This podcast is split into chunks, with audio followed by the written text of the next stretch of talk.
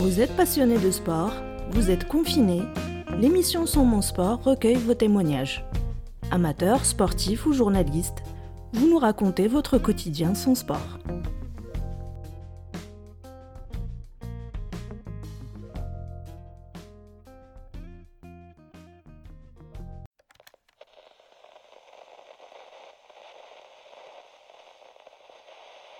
M'appelle Samuel Olivier, euh, j'ai 31 ans, je suis journaliste depuis une dizaine d'années maintenant. Euh, je travaille à Beansport où euh, je suis en charge de la Ligue 2. J'y présente le Multi-Ligue 2 le vendredi soir et l'affiche du samedi à 15h. et je suis en parallèle de ça en charge du suivi de l'équipe de France. Voilà pour ce qu'il faut savoir de moi, je crois. C'est une drôle de situation. On n'était pas préparé à ça, clairement. On essaye de s'adapter. Euh, il n'y a plus d'activité sportive en tant que telle, mais ça n'est pas pour autant qu'il n'y a plus d'actualité et que nous, nous n'avons plus de, travail.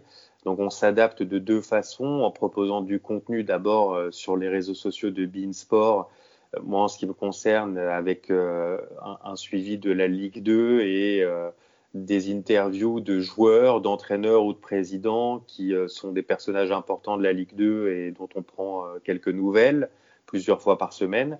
Et puis sur Beansport, nous allons lancer aussi sur la chaîne de télévision, euh, et, nous l'avons fait déjà et nous allons continuer, une émission chaque soir à 19h30 qui s'appelle Halloween, où on essaiera, la première en Ligue 2 sera mardi prochain, de de monter une vraie émission, mais chacun chez soi, puisque ce sont les consignes du, du gouvernement et on les respecte et, et, on va voir comment on va essayer de, de, de, de proposer un produit euh, le plus qualitatif possible et dans les conditions qui sont les nôtres actuellement. Euh, dans les Halloween Sport et tous les entretiens que vous avez avec euh, des sportifs et notamment des footballeurs, qu'est-ce qui revient le plus souvent? Ce qui revient, c'est le fait que les footballeurs n'ont pas de passe droit et sont finalement euh, des gens comme les autres, c'est-à-dire qu'ils patientent, c'est-à-dire qu'ils sont inquiets, comme tout le monde, inquiets de la situation sanitaire, inquiets pour leurs proches, pour leurs amis, pour leur famille. C'est d'abord ça qui ressort, c'est cette inquiétude-là. Et, et, ensuite, euh, j'ai été frappé, moi, par euh, ce qui n'a pas toujours été le cas à l'étage supérieur en Ligue 1, par euh, l'intelligence des interlocuteurs que l'on avait qui euh, jamais ne se sont précipités dans une idée de reprendre très vite parce que il y a des enjeux que l'on connaît, des enjeux financiers notamment.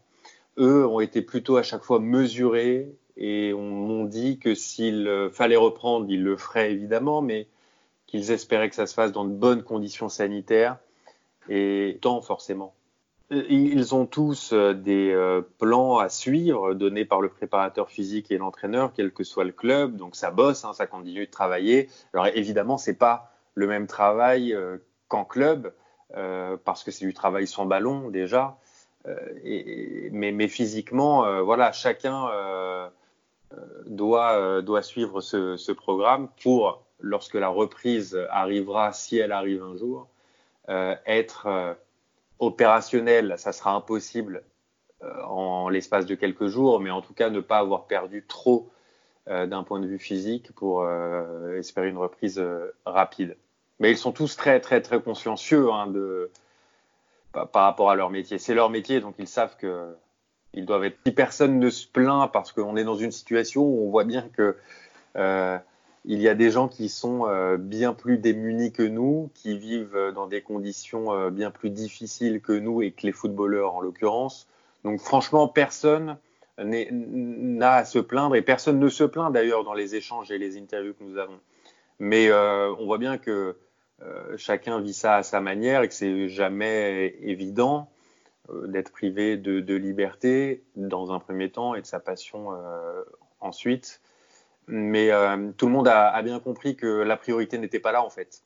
Et que la priorité, c'est d'abord que le pays aille mieux et que les gens soient soignés, ceux qui sont touchés.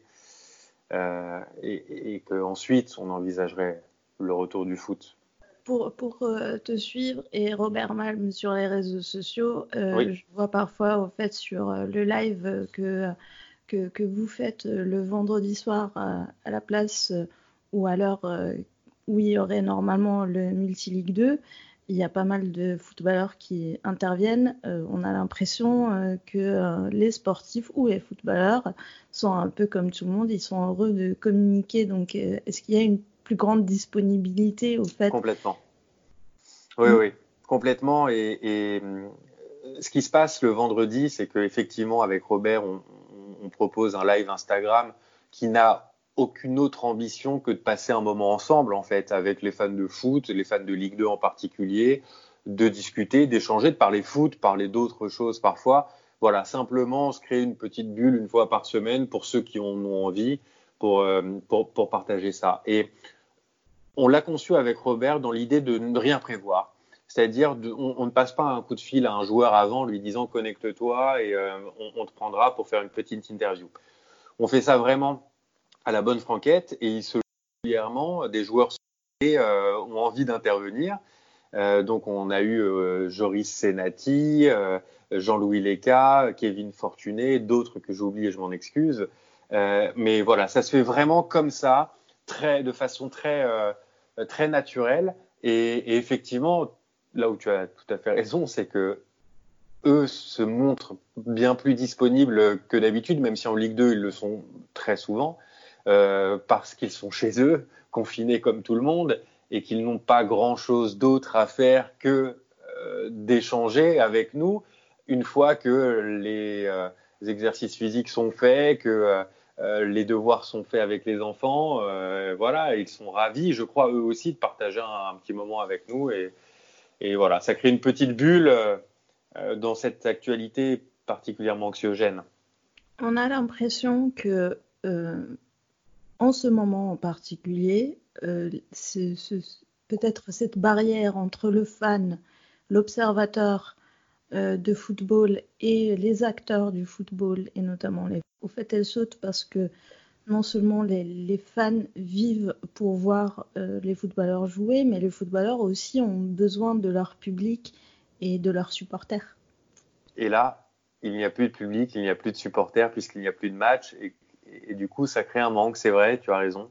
Euh, alors, pour, pour euh, modérer un peu euh, tes propos, je trouve que c'est une barrière en Ligue 2 qui existe bien moins qu'en Ligue 1 ou que dans les grands championnats européens, et c'est la raison pour laquelle moi j'aime particulièrement ce championnat, c'est que la barrière entre le sportif et, et, et les médias et les supporters, elle n'existe presque pas c'est le football d'avant, en vérité, la Ligue 2. C'est ça que j'aime, c'est que c'est un football qui est accessible, c'est un football où on peut aller discuter avec les joueurs après le match. Pour nous, journalistes, mais pour les supporters aussi. Donc c'est le football d'il y a 20 ou d'il y a 30 ans. Et, et, et c'est peut-être encore un peu plus vrai dans cette période de confinement, oui toi, en tant que journaliste sportif, mais aussi fan de, de, de, sport, euh, je, le sais parce que je, vois au fait que tu essayes de continuer à pratiquer euh, même en période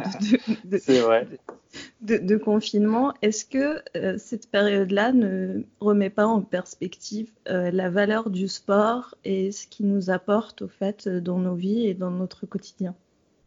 Peut-être. Euh, c'est vrai qu'on n'a jamais vu autant de joggers que euh, dans cette période de confinement, euh, ce qui me fait à la fois sourire, mais ce qui m'agace un peu parce que on a bien compris que les règles de confinement étaient, strictes, ces déplacements, mais c'est vrai que moi, pour parler en l'occurrence de ce que je connais le mieux, c'est-à-dire de, mon activité sportive, ça me donne complètement un cadre et j'essaye de faire une heure de sport le matin, une heure de sport le soir, et, et je me rends compte à quel point ça me fait du bien physiquement, bien sûr, mais aussi euh, psychologiquement. Alors, cette heure de sport, je la fais toujours chez moi. Un, il se trouve que j'ai un ami qui s'appelle Christophe Ruel, qui, propose des, des, cours tous les soirs à 18h en direct sur Facebook, et que je le suis depuis 10 ans maintenant, et particulièrement dans cette période de confinement. Et que oui, ça donne un cadre à mes journées, ça donne un rythme à mes journées aussi. Euh, comme euh, le travail peut aussi donner un rythme. Et, psychologiquement, je pense que ça aide beaucoup euh, à se vider la tête et, à gérer cette période qui est, qui est si particulière et qui est inédite pour chacun d'entre nous. Personne n'a eu de notre génération jamais confiner chez soi aussi longtemps. Donc il faut gérer ça et le sport, moi, m'aide à le gérer complètement. Euh, en ce moment, les chaînes de sport, notamment Bein Sport, euh, diffusent des matchs, archives, euh, que ce mhm. soit de la Coupe du Monde ou antérieure. cependant, il, manque ce petit quelque chose, l'instantanéité qui fait l'émotion du football en particulier et du sport. On a eu des sportifs, même judo ou tennis, qui étaient euh, quand même contents de voir euh, des, des, matchs euh, archives, mais ça ne remplace pas l'instantanéité. Et donc, ça, on porte une réflexion un peu différente sur l'émotion dans le sport. Oui, c'est sûr. C'est sûr que ça nous fait du bien de revivre ces émotions-là, mais qu'on les connaît et que ça n'est jamais la même chose. Même si revoir France-Argentine sur Bein, par exemple, euh, ça, procure toujours une émotion certaine. Euh, d'autant que moi, j'avais la chance d'être au stade, donc c'est la première fois que je voyais ces matchs euh, à la télévision. c'est vrai?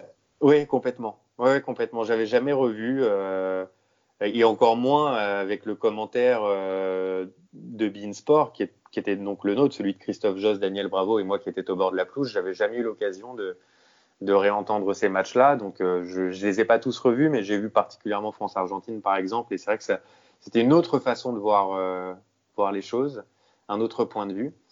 Et, euh, et, oui, on parlait de la place que prend le sport dans nos vies, le sport en tant qu'activité physique, mais le sport en tant que vecteur d'émotion, de passion. là, on s'en rend rend compte en étant privé de ça que ça, c'est plus que du sport. Ceux qui n'aiment pas le foot euh, ont tendance à dire cette phrase que je trouve vraiment très bête. Euh, sont, sont, sont des, des, des, milliardaires qui courent après un ballon. Il n'y a mm. rien de plus, plus faux que ça. Le foot, c'est bien plus que ça. Le foot, ça nous fait vivre, euh, je pense, certaines émotions qu'on ne serait pas en mesure de retrouver euh, dans la vie de tous les jours.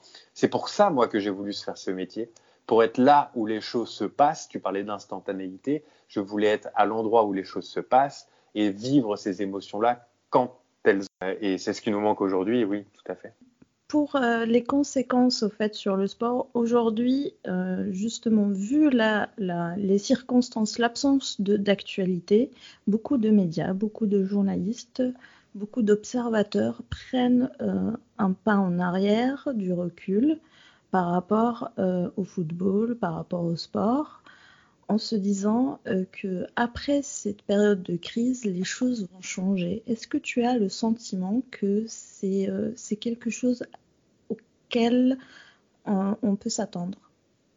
J'en sais absolument rien, c'est tellement inédit comme situation qu'il est impossible de prévoir déjà du point de vue sanitaire, du point de vue du pays, ce qu'il va se passer demain. Alors, ce qui va se passer pour le football après, c'est vraiment très compliqué d'envisager quoi que ce soit. J'espère simplement que s'il y a du changement, ce sera pour le meilleur.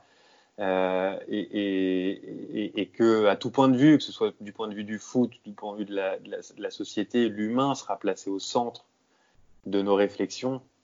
Euh, c'est utopiste, sans doute, comme, euh, façon de penser, mais Utopiste, mais pas irraisonnable. J'espère, j'espère que ça, j'espère que ça se passera comme ça. Euh, c'est pour revenir à la Ligue 2, c'est pour ça que j'aime ce championnat, c'est que j'ai le sentiment euh, que l'humain est placé au, centre des attentions, parce que l'argent n'est pas n'est pas n'a pas la même valeur en Ligue 2 qu'en Ligue 1, n'a pas la même importance dans dans, le fonctionnement du, championnat et qu'il y a tellement de belles histoires à raconter dans ce championnat de joueurs qui viennent de nulle part euh, et qui finissent par devenir professionnels après des années de sacrifices et de galères. Euh, ce sont des histoires que l'on aime bien raconter sur Beansport et, et, et j'espère qu'on pourra en raconter très vite beaucoup d'autres. On espère aussi. Quant au déroulement du championnat, justement, où est-ce qu'on en a laissé euh, la Ligue 2 Qu'est-ce qu'on, Quelles sont les options envisageables pour euh, la reprise si jamais elle a lieu? Bah, La Ligue 2 va se caler sur ce que va proposer la Ligue de football professionnel, qui elle-même sans doute va se caler sur ce que va décider le gouvernement. Pour l'instant, il est impossible d'avoir une idée précise de ce qui va se passer, je le pense.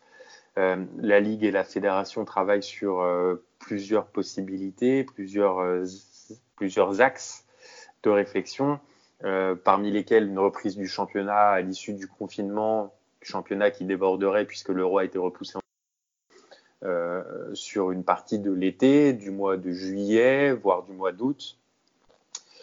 Ce, qui, paraît du point de vue sportif le plus juste, c'est que le football reprenne ses droits et que le championnat aille à son terme. D'un point de vue économique, personne ne s'en cache, c'est ce qui permettrait au football français aussi euh, d'éviter beaucoup de, désillusions. Maintenant, ça, tout le monde est d'accord avec cette idée-là, mais le préalable à, la reprise d'un championnat, et on en discute avec Jean-Louis Lécal, gardien de lance, c'est que tout soit OK d'un point de vue sanitaire et qu'il n'y ait aucun risque qui soit, euh, qui, qui, qui, soit pris euh, pour les footballeurs, d'abord, qui vont euh, se retrouver chaque week-end sur les, les, pelouses de Ligue 2, pour les supporters, qui vont, s'il s'est autorisé, se retrouver dans les stades. Voilà, je crois que personne ne tolérerait aujourd'hui que le moindre risque soit pris pour la santé de qui que ce soit dans les prochaines semaines. ça, c'est c'est le préalable à toute discussion. Euh. Euh, au moment où euh, le championnat s'est arrêté, quelle était la situation et quels sont les clubs potentiellement plus touchés par la situation actuelle? Bah, on, a, nous, en Ligue 2, la chance d'avoir un championnat qui, chaque saison, est passionnant avec énormément de suspense. Euh, donc pour l'instant, on avait deux clubs qui occupaient les deux premières positions, Lorient et Lens. Mais pour, ceux qui ne suivent pas, vous donner un petit point sur le classement, on avait cinq clubs qui se tenaient en quatre points. C'est-à-dire que, que Lorient est leader avec 54 points et que Clermont est cinquième avec 50 points. Et je rappelle la formule en Ligue 2, les deux premiers montent directement. Euh, et les troisième, quatrième et cinquième jouent une sorte de mini championnat. Le quatrième des, des barrages, en vérité des playoffs, des pré-barrages. Le quatrième contre le cinquième. Et le vainqueur de ce match-là affronte le troisième. Et le vainqueur de ce match-là affronte le 18e de Ligue 1. Donc le suspense, il est euh, euh, incroyable en Ligue 2 cette saison encore. Donc figer le championnat euh, serait une source de, d'injustice, et on pourrait la comprendre pour les clubs qui sont comme Ajaccio 3 et, et, et Clermont, 3e, 4e et, et 5e. Et puis en bas de tableau, euh, on a Orléans qui était décroché avec 19 points, mais on avait ensuite euh, un suspense aussi, euh, aussi intense avec Le Mans 19e, 26 points, Niort 18e, 26 points également, barragiste donc à la différence de but, et le Paris FC qui était juste au-dessus de la ligne de flottaison avec 28 points.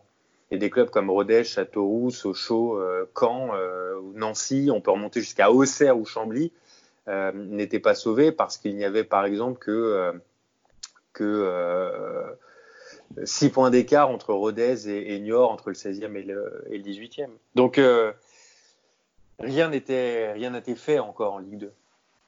On a eu dans un épisode précédent un, judoka qui est très fan de, de Lens et qui disait que euh, ça, ça lui briserait quand même le cœur si on, on arrêtait le championnat à ce point-là et en prenant un champion euh, euh, qui serait qui serait Lens pour la remontée parce qu'il ne voulait pas vivre une remontée de cette manière-là. Bah oui, parce que ça pourrait paraître, à juste titre, je crois, injuste, injuste euh, d'arrêter le championnat euh, et arbitraire à 28 journées et, euh, et d'estimer que les 10 dernières journées n'ont pas d'importance, ce qui est complètement faux puisque les calendriers sont ce qu'ils sont et certains clubs avaient la possibilité de se refaire sur les 10 dernières journées de championnat une santé parce qu'ils recevaient un peu plus souvent euh, ou parce qu'ils avaient un calendrier plutôt favorable. Donc oui, évidemment que ça, paraît une solution juste pour personne, euh, mais on est tellement dans un cas de figure inédit que si le championnat ne peut pas reprendre, ce qui, serait vraiment terrible d'un point de vue sportif, j'entends évidemment, hein, une fois qu'on a dit que le plus important, et je le répète encore une fois, c'est l'aspect sanitaire, euh, il faudra trouver des solutions. Et là, euh, c'est à la Ligue et à la Fédération de, se creuser la tête des solutions qui, paraissent, qui paraissent la moins, la moins injuste possible. Ça ne sera pas évident. Donc, en fait, euh, c'est un sentiment partagé, que ce soit pour les supporters des clubs les mieux classés ou les plus mal classés. Et ce qui revient, c'est euh, on, veut être dans le stade pour euh, y assister quoi qu'il arrive. Oui, ça remet un petit peu en perspective le rôle euh, des supporters. Il n'y a pas de football sans supporters, sans les tribunes, sans ce public-là. On l'a constaté, je crois, lorsqu'il y a eu des matchs à huis clos en raison de, l'épidémie de coronavirus ces dernières semaines. Euh, le football sans supporters n'est plus vraiment le, football. On, utilise une phrase qui, dans chaque, club, qui est euh, peut-être cliché, mais qui dit beaucoup aussi, c'est que les joueurs passent, les entraîneurs aussi, les présidents, un peu moins rapidement sans doute que les joueurs ou les entraîneurs, mais les supporters, eux, sont là du début à la fin de leur vie. Et évidemment qu'il n'y a pas de football sans supporters, évidemment. Alors, on, a dit qu'en ce moment, pour les fans de football, euh, c'était très compliqué quand même euh, de, pallier euh, le manque de football. Toi, personnellement, est-ce que ça te donne l'opportunité de découvrir ou de redécouvrir d'autres aspects du sport, de lire peut-être? Sur, euh, sur le football ou d'avoir des réflexions différentes Oui, alors oui et non. Euh, oui, parce que c'est vrai qu'ayant euh, un peu plus de temps, ça nous permet de, de, de, voir les choses sous un autre aspect. mais à titre personnel, puisque tu me poses la question, j'aime aussi prendre un peu de, de recul et, et, et faire autre chose que de parler football lire par exemple, cuisiner ou, discuter euh, avec mes amis. Donc ça me permet aussi, cette période-là, euh, de, faire d'autres choses finalement. Alors dis-nous, qu'est-ce que tu lis et qu'est-ce que tu cuisines? Alors là, je suis en train. Alors moi, il faut savoir que je suis un fou d'Italie, ce qui te parle aussi, je pense. Oui, tout à fait. Euh, donc en ce moment, je suis très branché sur un, un livre qui est un roman qui se déroule en Sicile et qui s'appelle L'Italienne qui ne voulait pas fêter Noël. C'est un livre de, de Jérémy Lefebvre que j'ai découvert complètement par hasard. Et euh, tu, tu l'as lu? Oui. Et, et il t'a plu alors? Ah, Beaucoup. Mais ça, ça, ça m'étonne pas, mais j'aime beaucoup l'auteur, la façon d'écrire et, euh, c'est ça va très vite, je trouve, ce livre. Il se passe beaucoup de choses. Bon, pour, pour ceux qui ont, sont complètement à côté et qui ne connaissent pas du tout, euh, grosso modo, c'est une jeune femme qui vit à Paris, mais qui est sicilienne et qui, euh, euh par défi, euh, avec un, un, ami français, j'en suis au milieu, hein, donc je ne me spoil pas, va refuser de, de passer son, ses vacances de Noël, ou en tout cas le réveillon de Noël avec sa famille, parce qu'elle veut prouver euh, que les clichés euh, ne sont plus euh, d'actualité en Sicile et que une femme ou, une jeune femme ne, ne, se définit pas uniquement par la sphère familiale, comme on peut l'imaginer parfois en Italie ou particulièrement mm. en Sicile. Et du coup, voilà, j'en suis à peu près au milieu et, euh, ça va très vite, c'est très bien écrit, c'est très intelligent, je trouve. C'est des réflexions sur la vie aussi euh, et la façon dont on l'amène aujourd'hui. Et j'aime beaucoup. Donc voilà, je suis en plein là-dedans. Qu'est-ce que j'ai lu? J'ai lu aussi le, le livre d'Antoine Léris qui avait été très touchant lors de son premier ouvrage. Antoine Léris, c'est un journaliste qui a perdu sa femme dans les attentats au Bataclan et euh, qui avait écrit cette lettre sur Facebook, Vous n'aurez pas ma haine, euh, et qui ensuite euh, en a fait une œuvre pour dire comment il vivait l'après perte de sa femme et, et, comment il gérait cela avec son enfant. Et, et là, il a sorti un nouveau récit qui s'appelle La vie d'après, La vie après, pardon. Et c'est la suite de, de voilà de, de, ses aventures finalement dans, dans, cette vie qui a complètement basculé pour lui euh, le, soir du 13 novembre 2015. Donc voilà, ce sont les deux livres là que j'ai lus et que je suis en train de lire. Et puis au niveau de la cuisine, alors je suis très, euh, j'ai deux passions cuisine, c'est l'Italie toujours. Donc j'ai appris à faire des piadinés. les piadinés sont des sandwichs qu'on fait en Émilie-Romagne. Donc j'ai appris à faire la pâte de, des piadinés et, et puis pas mal de, de pâtisserie aussi. Je sais pas, j'ai une passion pâtisserie, passion chocolat. Donc je fais des, des marbrés, des gâteaux au chocolat, des mousses, euh, des flans. Euh, j'ai massacré un brownie aussi. Alors j'ai pas trouvé la raison pour laquelle je l'avais massacré parce que j'avais suivi la lettre, la, la, recette à la lettre, mais j'ai massacré un brownie. Euh, on se demande où sont les recettes. Alors, euh, pour moi, mais je les trouve dans des livres, dans des livres classiques. Euh, les recettes euh, simplissimes notamment, euh, les recettes de chocolat les plus faciles du monde. Donc ça m'a permis de, faire mon propre, ma propre pâte à tartiner par exemple aussi. Voilà, c'est ma dernière petite confection, ma propre pâte à tartiner pour aller avec mes crêpes. On attend tes recettes. Mais ce, que je constate à chaque fois qu'on a des invités pour le podcast, c'est aussi ça élargit les horizons des personnes. Euh, il y a un ralentissement. Et il est indu, mais il y a un ralentissement qui permet aussi de prendre pas mal de recul sur euh, beaucoup d'aspects, peu importe son métier, qu'on touche au sport ou pas. Euh, il y a aussi ce besoin en fait de se reconnecter.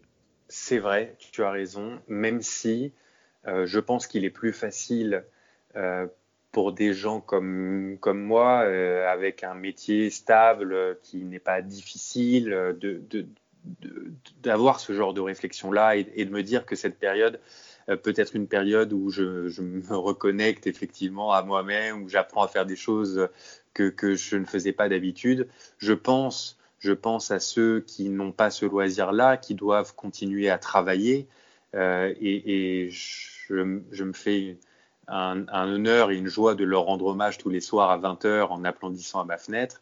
Je pense à eux qui doivent continuer à travailler. Je pense à ceux euh, qui vivent dans de petits appartements, de jeunes étudiants ou des personnes âgées qui sont isolées et pour qui le confinement est loin euh, d'être euh, une partie de plaisir où eux ne pensent pas à se reconnecter à eux ou à faire des choses différentes et, et où ils vivent certainement très difficilement, je peux l'imaginer, ces moments de solitude. Et donc voilà, l'occasion de discuter avec toi, c'est l'occasion aussi d'avoir une pensée pour eux et, et, d'espérer que pour eux, euh, tout va pour le mieux, allais-je dire.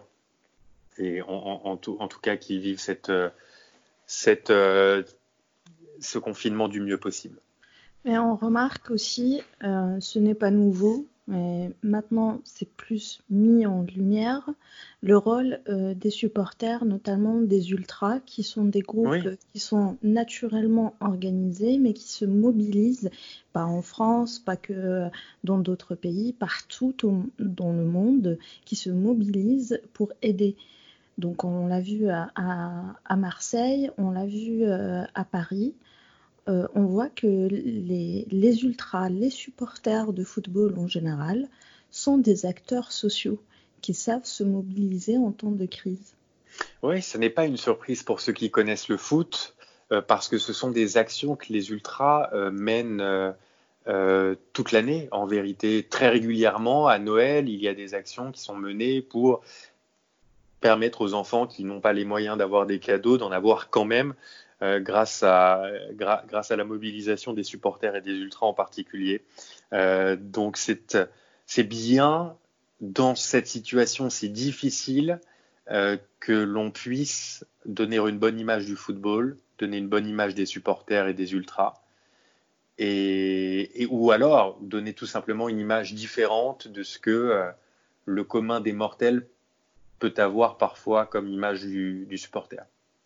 Euh, à, Ajaccio, par exemple, pardon de te couper, euh, c'est une zone qui est très touchée, la Corse en général et Ajaccio en particulier par euh, l'épidémie de coronavirus. Et les supporters se sont organisés pour faire des appels aux dons, comme ça a été le cas dans bien d'autres clubs, et, donner voilà, cet argent à, l'hôpital d'Ajaccio qui en a besoin pour continuer à, travailler et à soigner. En tout cas, Samuel, on te remercie pour ton intervention. Bah, c'est moi qui te remercie. Va reprendre dans les bonnes conditions une fois qu'on sera assuré de la sûreté de tout le monde et tous les acteurs de football. Euh, tu nous transmettras tes recettes? Oui, promis, promis. J'ai pris beaucoup de plaisir à échanger avec toi comme c'est toujours le, cas. Et j'espère effectivement, euh, comme toi, que l'on pourra vite euh, se retrouver sur les, terrains de foot une fois que ce cauchemar sera terminé, qu'un maximum de, monde entende les, consignes du gouvernement. Restons chez nous et, aidons ainsi euh, tous ceux qui permettent au pays de continuer à, vivre, les, soignants, mais également euh, les euh, policiers, les facteurs, les éboueurs, ceux qui sont à la caisse des supermarchés, voilà, qui, qui, qui, aident le pays à continuer à, à vivre. Merci Samuel. Merci.